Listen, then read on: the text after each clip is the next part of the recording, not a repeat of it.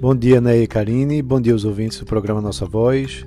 A semana começa com é, feriado tanto aqui como nos Estados Unidos, mas bastante apreensiva, né? porque apesar da recuperação que houve no fim do pregão da sexta-feira, o mercado, principalmente lá nos Estados Unidos, terminou a semana em clima de muita cautela após essa forte correção que aconteceu nas ações de empresas de tecnologia de lá, né, como a Apple, a Tesla, a Amazon e outras.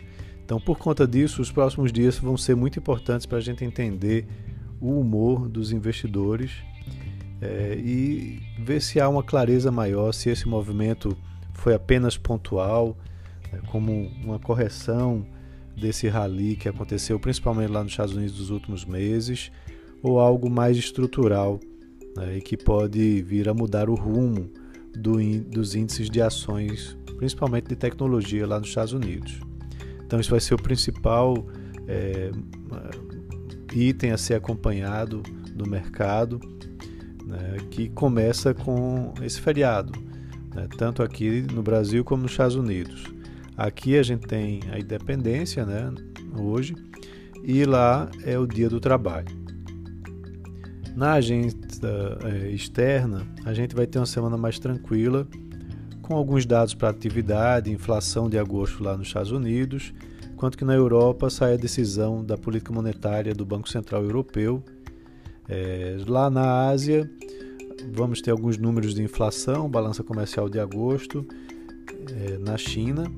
E no Japão, a gente vai ter o PIB do segundo trimestre. Aqui no Brasil, a atenção é voltada para a divulgação do IPCA do mês de agosto, né, que, segundo algumas expectativas, deve mostrar uma desaceleração de 0,36% para 0,19%, isso na comparação mensal. E esse dado vai ser apresentado na quarta-feira.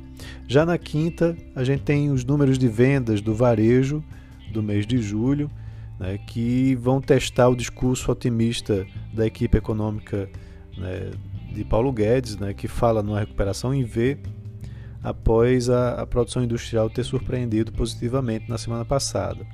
Já na sexta-feira, vamos ter também os dados do setor de serviços. É, temos a IPO da rede de pet shops chamada Pets, né, isso acontece na terça-feira e vamos, na questão política, acompanhar o desenrolar das reformas administrativa e tributária que estão agora no Congresso. Né? A gente tem que ver, tem que acompanhar qual a capacidade do governo em conseguir fazer essas matérias andarem lá dentro da, dessas das casas, né? tanto da Câmara como do Senado. O Rodrigo Maia né, em entrevista disse que pretende votar essa proposta ainda nesse ano, mas que o rito da casa ele tem que ser respeitado. Então é essa semana que a gente tem pela frente. Um abraço a todos, um ótimo início de semana.